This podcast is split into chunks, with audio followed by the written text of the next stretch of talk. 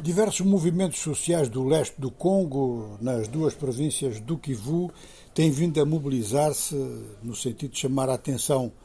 no Congo, portanto, do oeste do Congo, a partir eh, do qual eh, o país é governado, é lá que se encontra Kinshasa, e também da chamada comunidade internacional para a insegurança que se vive naquela região da RDC. Ontem foi um dia de cidade morta em Goma, hoje em Bukavu os movimentos sociais, que às vezes são até comitês de bairro, desencadearam uma ação de conjunto que realmente coloca em primeiro lugar uma reivindicação, reivindicação que chama até a atenção para problemas internacionais, que é o controle da região de Bunagana. Ora, Bunagana, desde há algum tempo que está sob controle do M23, um movimento que tudo indica é apoiado pelo Ruanda, embora o governo ruandês diga que não. Já foram realizados encontros a vários níveis, em Luanda, em Nairobi, contactos entre diplomatas, contactos entre os dois chefes de Estado e a situação persiste. O M23 tem uma logística que é, inclusive, segundo informações, com uma certa discreção, mas enfim, procedentes das Nações Unidas,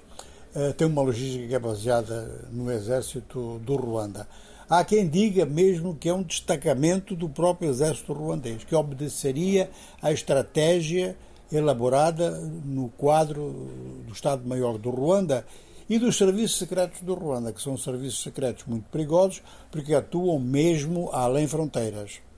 O governo do Ruanda, que faz uma autopropaganda,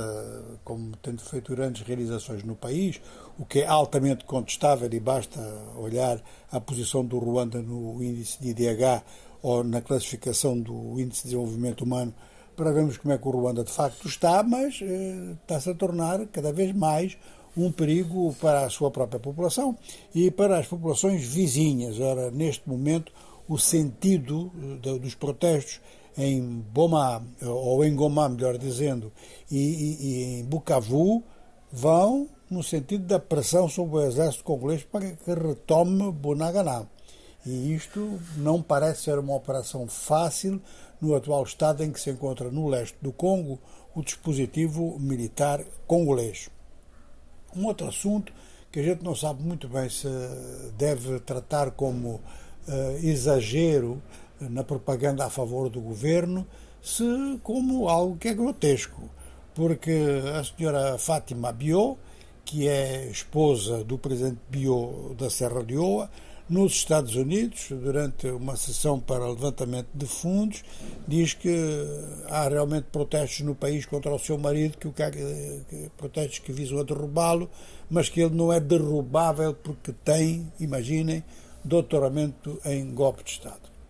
E com isto ela lembra um golpe de Estado de má memória, que realmente o seu marido chefiou em 1992, quando havia ainda guerra civil no, na Serra Leoa.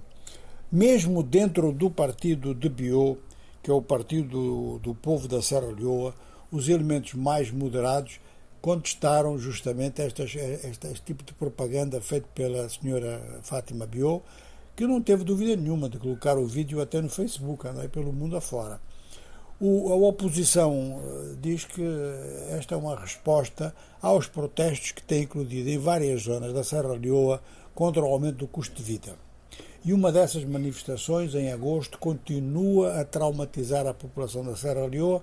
porque provocou a morte de 31 pessoas, inclusive seis agentes da polícia. Ora, o, a presidência da República em Freetown acusou a oposição portanto, o, o, o All People's Congress, o Congresso de todo o povo,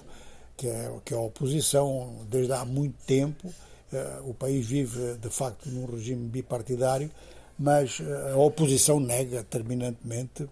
que tenha conduzido as manifestações, dizendo que são manifestações espontâneas da parte do povo que não suporta mais as condições de vida em que o país se encontra. Estas condições de vida, aliás, podem vir a provocar problemas sérios em outros países africanos. A mesma contração